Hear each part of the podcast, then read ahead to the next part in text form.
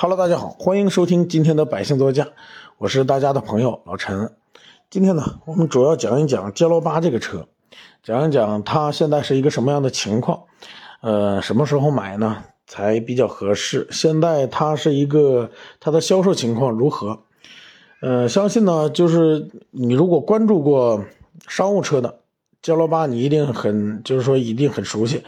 呃，如果你没有关注过商务车，那么。焦六八呢，可能相对来讲比其他车型你可能要陌生一点，因为商务车嘛，它都比较极端，呃，就是有需要它的人呢，就会去综合对比。可是呢，你去对比的时候，你会发现就那么几款车，对吧？如果你的预算有限的话，就那么几款车供你选择，所以说你大概率还会选择焦六八，因为它各个方面它很中庸，它各个方面呢，呃，都比较合适。啊，它没有一个方面是是它没有什么太大太多的亮点，但是呢，它也没有什么可吐槽的地方。最关键的呢，骄六八这个车啊，呃，它的升级改装的潜力比较大，这也是今天咱们聊的需要聊的一方面。呃，今天呢，咱们主要从它的销售情况，呃，以及它的销售政策啊这两方面主要下手来讲。其中呢，我会讲到一些呃行业内的内幕。啊，希望呢对大家购车，呃，能有一定的帮助吧。因为我从业多年，而且呢，嗯，别克的车我相对来讲有一定的发言权，因为从别克的各个方面来讲，呃，我接触的都比较多，我接触的这几个层次的人呢也比较多，从车企就是厂家，到经销商集团，到经销商，到下游的改装市场，以及到。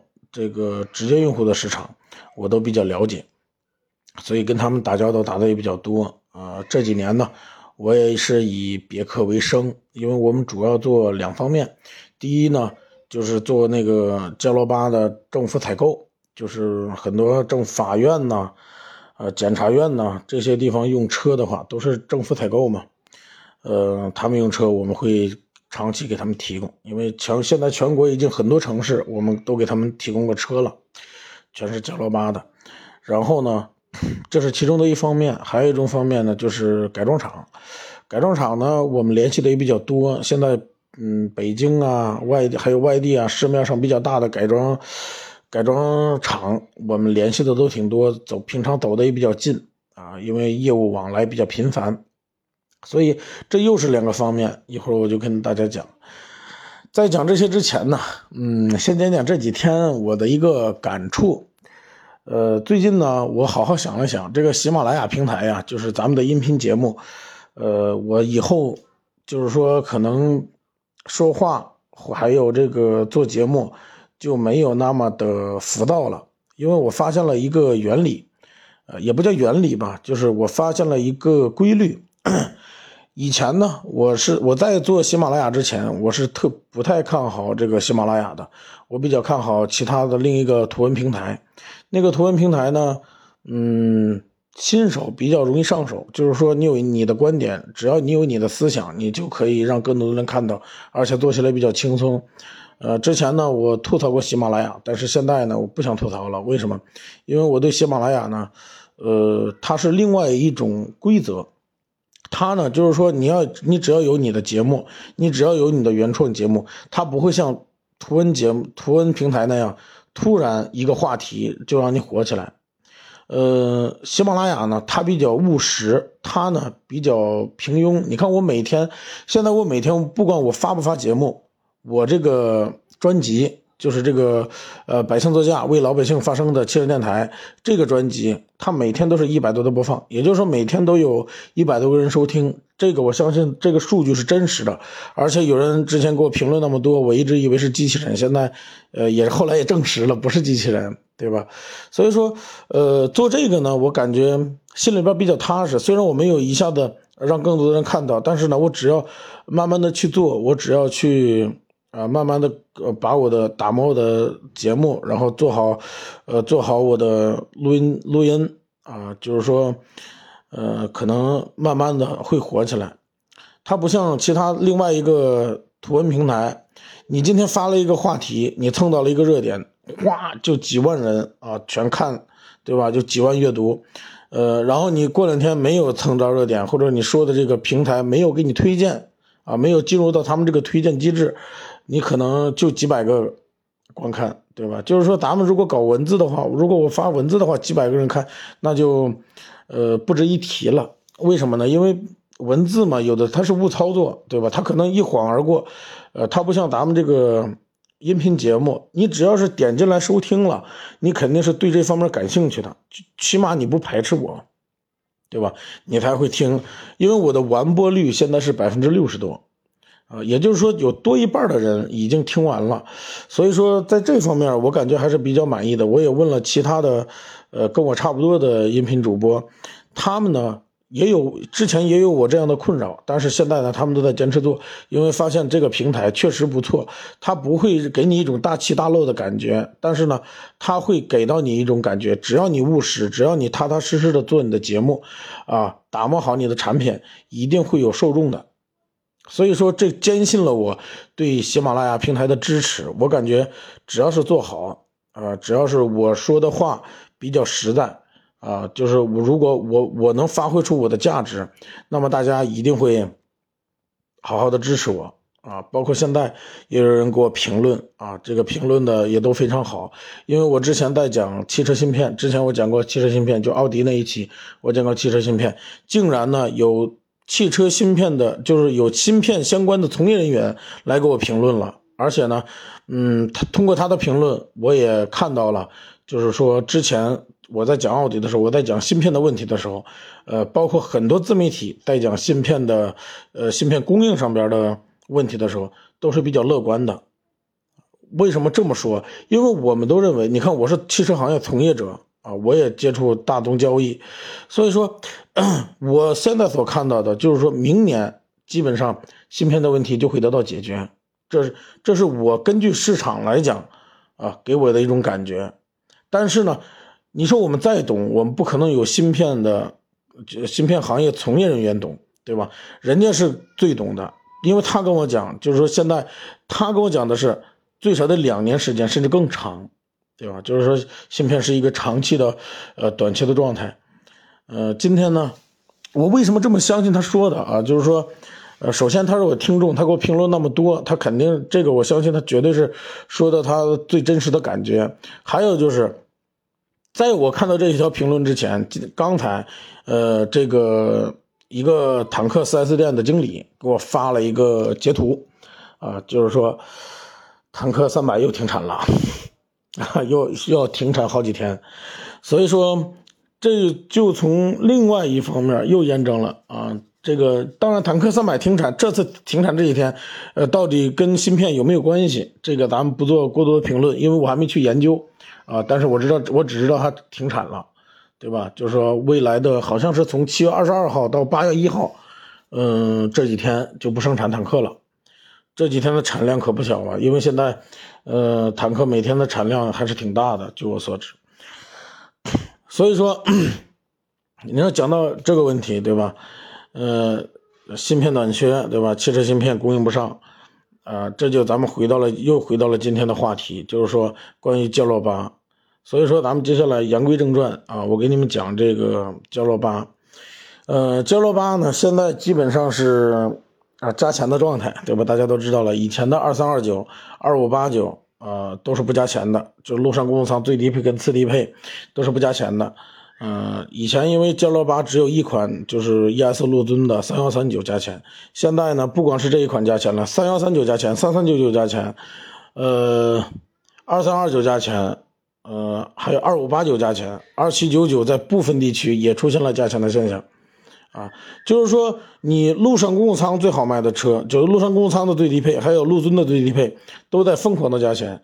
呃，在北京地区，就是三幺三九现在已经加到了一万多。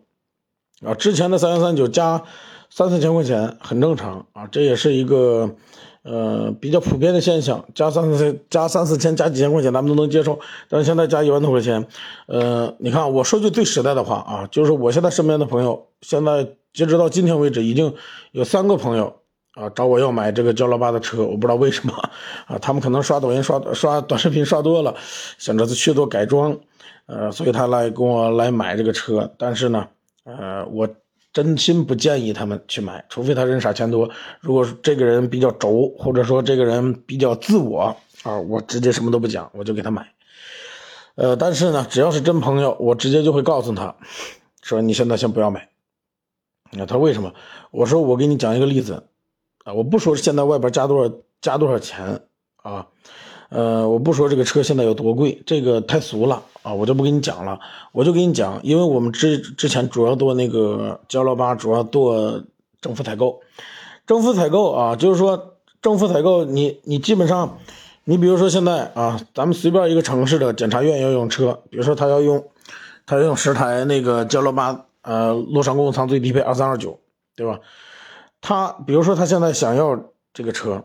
那么一定会有人去竞标，他当地有比较有实力的企业，呃，就是汽贸就会去进行招投标，就是说人家竞到标以后啊，之前二三二九无论优惠多少钱，他从我们这儿谈，呃，当然我们给他肯定是批发价，但是呢，基本上我们之间没有因为价格成交不了过啊，就是说它市场行情嘛，呃，批发价它会总是有波动的啊，今天高点，明天低点，对吧？但是我们俩从来没有没有因为价格，呃，导致不成交过这种情况，从来没有。我们合作了好多年了，从来没出现过这种情况。唯独啊，这个月前几天的时间，呃，就前几天，对我们因为价格没有达成一致，导致这批车没有采购。我为什么跟跟大家这么讲啊？就是说他为什么？你看汽贸他竞标，竞标完了以后，他为什么能够接受啊？价格高点低点都无所谓，他为什么能够扛住这个风险？那是因为他有利润，对吧？他的利润比较大，所以说啊，涨点跌点无所谓的，我就算买稍微买贵一点，我利润大，我把它补贴进去就可以了。但是为什么这次我们两个没有成交啊？导致他这他这一批车可能都成交不了，什么原因？是因为现在涨价涨得太多了，多到了什么程度？多到了这一个。总是搞政府采购的一个大商家，他都扛不住了，明白吧？他这个价格，呃，他在进行补贴，他已经进行就补贴不了了，因为涉及到他赔钱了，他不可能做赔钱的买卖，对吧？所以说商家都扛不住了。你说你个人，除非你从来没了解过这车，之前多少钱我也不知道，反正现在看看多少钱啊？二三二九加钱，加钱就加钱呗，加钱我就买。加钱我也买，对吧？我无所谓。你要这种啊，咱们就当我这期节目没说，你再接着支持我其他的节目就行了。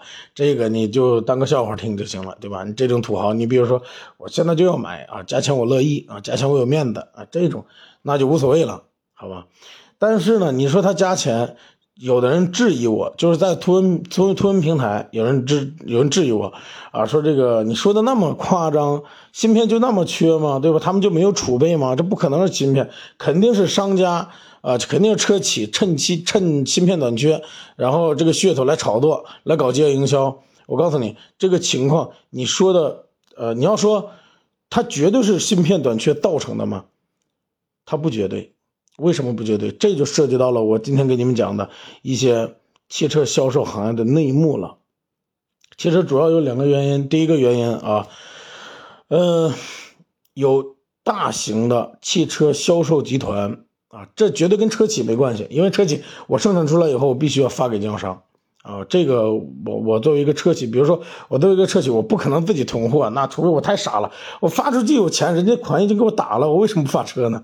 对吧？跟他们没关系，他不会，呃，厂家是不会做那种啊炒作的事的。哇，我把他这个车炒起来，我多挣点钱，这个利润也到不了他头上啊，能到什么人头上？如果把这个车价格炒起来，能到什么人头上？能到车企头上。但是车企呢，4S 店呢，它不是像。嗯，咱们大家伙儿做生意一样啊，我开一个，你开一个，大家伙儿开一个，全国九百多家店，可能是全国九百多个人，呃，开的店，那不可能的，不是这样的啊，他可能一个集团就占了一百多家啊，就就占了几十家，对吧？这种情况是有的，就说这几十家虽然名字不同啊，这个挂的名头也不一样，但是呢，全是我一个集团的，啊，全是我投资的，对吧？这叫汽车销售集团。呃，现在咱们国家呢最大的一个就是说，不是最大的，就知名的一家汽车销售集团，我知道他自己搞过垄断啊，就是说搞过也不叫垄断吧，半垄断，因为在当时我就不说什么时间了啊，在当时三幺三九最缺的时候，就是说，呃，杰罗巴别克杰罗巴三幺三九最缺的时候啊，几乎就是现在了，对吧？加钱加那么多，你看它为什么加钱呢？为什么越来越贵呢？就是因为全国各地都没有车嘛，全国很多 4S 店我没有车了。你比如说，你作为一个，比如说你在打个比方，你现在如果在河南的郑州。对吧？你想买一台三幺三九，然后你把郑州好几家店都跑了，没有车，好，你就开始往周边跑，周边也问也没有车，没有现车，全得预定啊，全得等等一两个月，或者说等十几天，你不愿意等，好，现在你好不容易问到了，比如说在你河南周边，河北石家庄邯郸地区有一台车，那这个时候你说这台车现在就他那有一台，这个 4S 店他会他会怎么做呀？他肯定会涨价吧？平常我加一万卖，但是你河南的都找过来了，我肯定得给你加一万五。你要要你就要，不要就拉倒，对吧？呃，好，全国各地都那么想，对吧？所以说你现在去搞车源，你就知道全国各地可能就那么价格好的就那么几台，加一万来块钱的就那么几台车。所以说人家是可卖可不卖的状态，因为这车缺，我知道车缺，所以我我得涨啊！你们出来串车，我就得给你们多加点。但是呢，机缘巧合，我们从那个。啊，从其中的一个汽车销售集团啊订了几台车，然后我这几天为什么节目没有更新，就是因为我去提车了，啊，我去提车的时候，啊，我去提车的时候，三幺三九大家伙不是缺吗？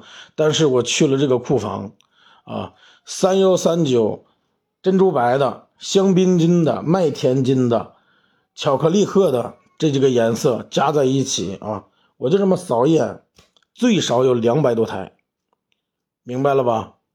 但是他给我的价格，你说多好吗？他有那么多的车，那么多颜色，对吧？你说他给我的价格，我也我也作为一个批发商，对吧？搞车源，你说他给我的价格好吗？并不好。为什么呢？因为人家看透了这个芯片短缺，看透了焦老八的三幺三九非常缺，所以说人家这点车，我我车多么？多，但是呢，我并不是瞎卖啊。我就跟我关系好的，我就给几台；不好的，拜拜，我没有车，我就捂着卖。我捂着卖，我就能挣钱，对吧？一个车加这的加这么多钱，以前我们可能都优惠，或者说我们加的少，现在一个车加这么多，那我就看着啊，反正你们都没车，就我这儿有，而且我这颜色齐全，什么颜色我都有。那如果作为是你，你能，你稳当不稳当啊？你肯定你很踏实啊，对吧？那你们都没有，我有，那就看我心情卖吧。两百多台，说白了，呃，一般人感觉很多，但是作为车商来说，两百多台并不多。如果我想卖，我可能几天时间就能把它，啊，这这个这个，可能大家就会给他抢购一空，但是他不会这么干，知道吧？所以说现在车贵，这是其中的一个原因，还有其中的一个原因是什么呢？就是说，很多大的汽车改装厂。你说什么人会会拿什么车去改装呢？比如说你想买一台车，你想花几万块钱去进行一个深度的改装升级。比如说你把普通的座椅你想换成航空座椅，普通的地板你想把它换成木地板，然后你想加个什么呃星空顶啊，呃埃尔法的包围啊，还有这个酒柜啊、托板呐啊这些东西，就说你想进行一个深度的定制升级。你如果你买这个车，你会选择哪一款呢？你肯定选择最低配，对吧？那么咱们现在知道，骄乐八有两款车啊，它一个叫做陆上公务舱，就是之前的胖头鱼版本，还有一个是 ES 陆尊啊，最低配的就是三幺三九，对吧？它是呃，它全新的设计语言啊，车身也不一样，外观也不一样啊，各个功能都都不太一样了，对吧？相对比较高端了啊。好，那你买你肯定是，如果你想要。陆尊的外观，但是呢，你想去升级，你想去改装，你肯定是要最低配三幺三九，因为最低配已经满足我了。然后我再想要什么东西，我进行改装就可以了，对吧？电动门什么的啊，我都可以去改。当然，三幺三九现在因为三幺三九是以前的二九九九嘛，它现在已经自带电动门了，对吧？所以说，你想要这些东西，你肯定需要它。那么，如果是大家都去这么买啊，都去这么改，都去这么改。随着改的人越来越多，越来越多，那么厂家就是改装厂，他就会做一件什么事啊？啊，就是很多人来找我改啊，都开着一个焦老八呃过来找我改来。那么我能不能 做生意的过程当中，我能不能跨界呢？我能不能再更进一步呢？打个比方说，我自己采购几台几台三幺三九，采购完了以后，我就放在店里，素车我就放在店里，然后客户来了啊，我给他说，对吧？你想改什么？我们这就有素车，你不用自己去买车了。我们这给你提供，而且外边都加钱，对吧？我这不给你加，我平价卖给你，啊，平价卖给你，你只要从我这做够多少钱的装饰，啊，然后我就这个车我就平价加给你，然后购置税什么的，钱车一分钱不挣你的，我就可以这样。然后你一算账呢，哇，外边直接加可能加一万五的装饰，可能加一万的现金，或者加两万的装饰，乱七八糟的。但是同样的两万块钱，我放在改装厂能改更多的东西。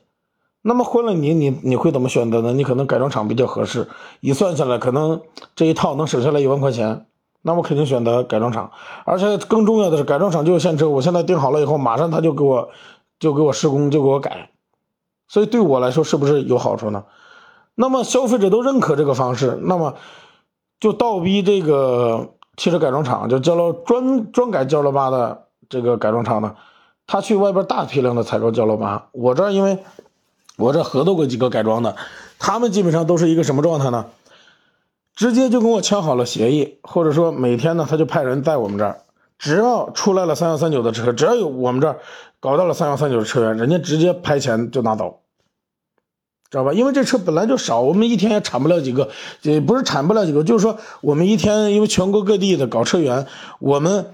搞一天搞不出来几个靠谱的车源啊，可能这一天就两三个，但是人家这人在这盯着，直接就买走了。你说加多少钱，马上我就要，对吧？你说，比如说我盯北京地区啊，说北京地区这几家店，只要是一出车，马上我就拍走。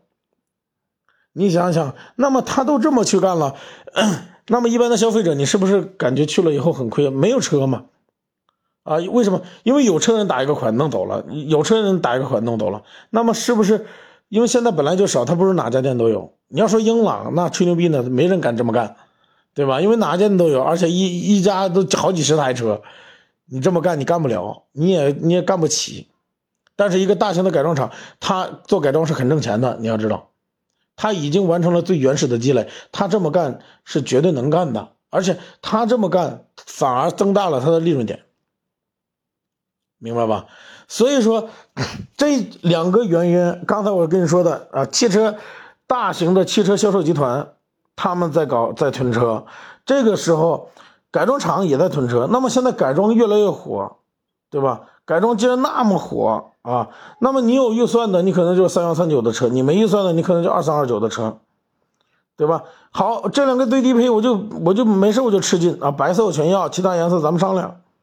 好。那么这种情况是不是就导致了咱们一般的消费者没在汽车行业内的消费者，你去卖你去买车的时候没有车啊，好不容易有台车，人家加装完了，或者说人家给你加多少钱的装饰，对吧？如果是在公平透明的情况下，这个车啊加钱了啊，或者说这个车比较贵，那咱们认了。但是呢，是在有人操作下的啊加了这么多钱，那么你现在去买它就不合适。你说对不对呀？你比如说，呃，跟当初口罩似的，对吧？咱们疫情刚来的时候，咱们口罩大家去抢，因为它确实口罩少了，啊，口罩少了你就得去抢，然后贵一点。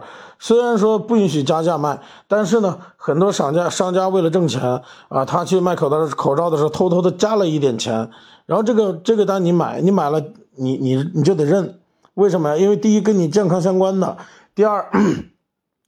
人家加钱，他也是确实是紧缺了，他才加的钱，而不是有人这个囤货而而导致价格上涨，对吧？你要有人囤货导致价格上涨，那么咱们就不当这个韭菜，我凭什么呢？那你囤着你就囤着呗，大家伙都不去买，那自然你就会降，你降了以后我再买呗。这车反正我相信买焦罗八的，只要是买焦罗八的人的这这个这个消费者可能都不是刚需吧？你家里边肯定有车。我现在反正我卖了这么多车，也销售过这么多职业用户，呃，一上来就买一个商务车的，这个还比较少，这我还真不知道。啊，没听说过。所以说，你既然不是刚需，你何必当这个韭菜呢？你别看我是卖这种车，我是批发这种车的，但是我不，我仍然不建议你们去买。我逢人便说，真的，我只要是跟我关系好的，我感觉有必要说的，我直接就跟他们讲，你现在交了八，千万不要买啊！你买你就大韭菜，人傻钱多啊！你买贵了，你活该，因为它不值这个钱啊！你想一个破杰罗巴，它有什么可好的啊？一个普普通通的车，你为什么一定要加钱去买它呢？你傻呀你！它没有它的价值，你明白吧？它溢价太多了。你要说真跟真跟那个阿尔法，真跟 L M 三百似的啊，它有一个社交属性在里边。说我开这车，你只要在大街上看见阿尔法，哇！加钱买的，加了加了几十万，加了一二十万买的车，对吧？你这样你是你的身份的象征，因为这个车档次在这儿啊，一百多万的豪车。可是呢，你买个骄乐八，就算你加了五万块钱，你三三九加了五万买的，五万你说是不是钱呢？也挺多的吧？但是你加了五万块钱买的，会有人因为你开一个骄乐八而高看你一眼吗？你好好想想。他们那么他没有社交属性，而他却恰恰达到了这个这个程度，对吧？第一是有人刚才我说的啊，有人囤货啊，有人把这个车炒起来了。第二就是说，是不是能跟它抗衡的这个商务车比较少呢？你们好好想想啊！有人跟我讲什么奥德赛、艾力绅啊，大众的那那个那个，对吧？大众的那个车，我忘了叫什么名字，我对大众不了解啊。对吧？好，你好好去看看，真正你你，咱们不从别的地方看，咱从销量上面看，是有的车的确看起来非常能打啊，包括那个什么 M 八啊，广汽传祺的 M 八，对吧？看起来都非常能打，但是你自己去看看销量，在商务车的领域啊，骄乐八没有对手，这是谁给他捧起来的？这不是说全世界范围之内的，这是咱们中国人给他捧起来的。明白了吧？他值这个钱吗？你顶多不优惠就完了吧？啊，你一个月那么大的销量，你竟然还加钱啊！我的天，那么是不是商务车领域没人打得了你啊？你才那么嚣张啊！这不服不行，你在商务车领域确实是没人打得过他啊，他确实是很厉害。M 八比他便宜不便宜？看起来样子也不错吧？各方面看起来好像都不错吧？但就打不过他，为什么？没有人家深入的去研究，没有人家这么些年的倒车经验，哪一个第一他都不是偶然的，都不是当了一年第一啊侥幸，第二年不当了，人家蝉联这么多年的冠军，肯定有他的亮点。不信你去看看他的车，对吧？各个方面人设计的是非常好，但是呢，他设计的再好，它是一个商品，作为一个普通的商品啊，而且作为一个不是刚需的产品，加价。再最重要的，它是一个合资车，对吧？它如果是坦克三百，你说坦克三百也加钱，我从来没说过坦克三百加钱啊，它不值这个钱，不怎么着，它值这个钱。坦克三百为什么加钱啊？为什么我说它值这个钱？是因为它圆了大家二十多万的越野吗？对吧？那么你以前你想你想去越野，你得买什么车呢？你想去改装，你想去深度的越野啊，你必须买什么车？最次你得买买个牧马人吧。咱都不说大 G 了，那大 G 只只是在短视频平台认收一台，但是在现实生活中，你你身边有几个开大 G 的呀，对吧？但是开牧马人的就很多。那么牧马人多少钱？牧马人得四十多万，对吧？更何况牧马人刚刚出来新款的时候也加过钱，啊，因为这买这种车都不差钱，它有这种属性在里边。好，那么现在我我你牧马人 这么厉害啊，因为你有差速锁，行，我坦克三百我也有差速锁，我也能改装。而且我各个方面设计的还都比较合理啊，就是说我去深入的研究过，我生产了这么一款车，加上这个长城的号召力在里边，行，它就火了。火了以后，加上现在芯片短缺，它就加钱，它就加钱，对吧？啊，加钱你还未必能买得到现车，呃，当然你要是愿意等三四个月等期货的话，你可以不加钱，平价都能买得到。但是难能可贵的是，你要知道，难能可贵的是，坦克它都有一个新进车型。它现在已经独立了，它是一个品牌，对吧？坦克品牌，那么它现在已经跟很多现在很多新的造车势力一样了，你没发现吗？长城从一上市，它在努力的去做一件什么事努力的在做车企来掌控销售，你没发现吗？你看 H 六之前 H 六全国各地价格都差不多，那是因为人厂家有作为。那么全国各地这个长城的店也不少，包括现在魏派的店，呃，这个这个欧拉的店都不少。但是人家价格做的很好，就是说区域限制人做的非常的好，不允许跨区，这都是人家有功劳在里边的。包括现在的坦克。对吧？人你从 A P P 上直接下单，你没有那么多的，没有那么多的事儿啊。什么从汽贸，你比如说别克啊，你从汽贸买跟从店里买，你从南京买跟从杭州买，你可能价格就差一两万啊。随便买个车，那可能差一一两万。随便买个买个破英朗，七八万块钱的落地的英朗，你可能就得差好几千块钱，对吧？他没有新进造车势力的这个这个这个实力啊，他没有想过改变自己的销售方法。当然，他。他积重难返了，他没有办法改，他他改没有那么快。但人长城直接下定决心，从坦克一上来，我直接 A P P 下订单，你自己选择到哪家店提车，全是平价。这个人就做的很好嘛，所以说他加钱有他加钱的资本，所以说咱们这个车它值这个钱。你二十多万就能去越野，你本身就低于市场行情价了，然后你这个车火了，这很正常吗？说明大家心里边都有个越野梦。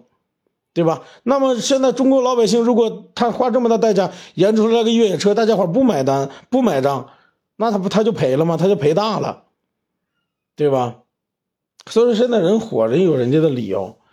但是你你好好想想，一个商务车，如果如果啊，你们最近没有关注过商务车，我相信你你如果没关注商务车，一说我我跟你说啊，别克别克是什么车最好，你肯定想不到焦老板。你可能想君威、君越，对吧？因为它旗舰车型啊，你想这些，你想不到焦老八是它的一个精神支柱啊，也是现实中的经济支柱。算是别克的，平常你想不到它吧？为什么？因为你平常对轿车比较感兴趣，你对 SUV 比较感兴趣。如果你是一个三口之家，对吧？新进的、刚结婚的，有了孩子，呃，你你说家里边就你们仨人啊，父母都有车。啊，那么你现在考虑车，你会可能会去看杰罗巴吗？你根本就不会去看，你这大车你根本就不会去了解，对吧？那么咱们这么多人不了解它，它还能加起来？你想想它它到底牛在哪儿？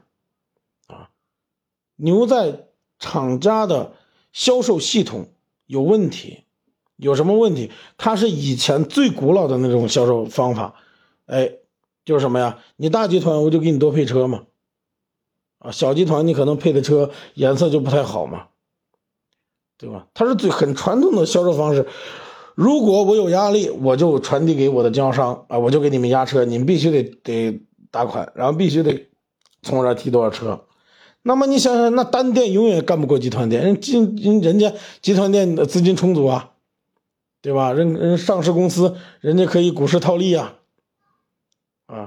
人家拿车，你无论拿多少钱，卖的不好，好几个月卖的不好，甚至亏损，人都扛得住，对吧？但是你单店就不一样啊，所以说他呢太资本化了，就是说我根本就没有考虑过经销商的死活啊，而且跨区的事我基本上没怎么管过 啊。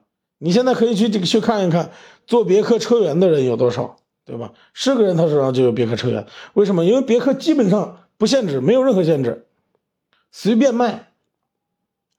如果说，呃，厂家你说知道这事吗？我相信他们是知道的，但他不敢管，他没那个魄力管，管了以后他怕影响他的销量。他现在本身就拿优惠换市场，对吧？所以说，哎呀，你说起别克来说起焦罗巴了，真的，我现在你别看我现在跟你们唠了三十多分钟，我我在这也废话废了三十多分钟，但是我最后其实我就想表达一个中心思想啊，只要是焦罗巴加钱，你们就不要买。真的，我不是为了黑他，我也不，我也没有，呃，任何别的意思啊，也没有我那么一个小小的呃主播呀，呃，每天一百多个人收听，这个绝对没人给我充值，这个你们放心啊，知道包括坦克也没给我充值，杰罗巴的竞争对手也没给我充值，啊，现在只要是加钱，反正只要加钱的车啊，尤其是合资的，你们都不要买，知道吧？我就是这个意思，你好好想想，我说的对不对？他有什么溢价的资格呢？啊，人雷克萨斯玩的是调性，对吧？我加钱，啊，但是你个你破焦老八，你个破别克，你说你加什么钱？你要真有那个本事，你英朗加钱那才是有本事呢。你英朗别优惠五万多呀，啊，英朗优惠五万多，甚至打五折卖，交了把你加钱，你拿我们中国老百姓当傻子呢你，对吧？所以说今天跟大家废话费的有点多，我这就是我最后的表达要表达的思想，好吧？这三十多分钟了，这个节目我现在就发，啊，所以说不管对你们有用没用啊，你们现在不要买，因为它肯定得降。一些大集团它不是囤车吗？你让他囤去吧你，啊，你让他囤去吧，反正咱们老百姓挣钱不容易啊。你白白的一万多块钱，你回家啊孝敬你父母，给孩子或者给孩子买几身衣服啊，买点好吃的，这不这不行吗？这不香吗？你非得给他们去，你神经病了你，对吧？今天这个节目可能有点得罪人啊，但是这是我要我已经憋了很多天了，真的，我已经憋了很多天了啊，我我这好不容易我今天有时间说出来了，是吧？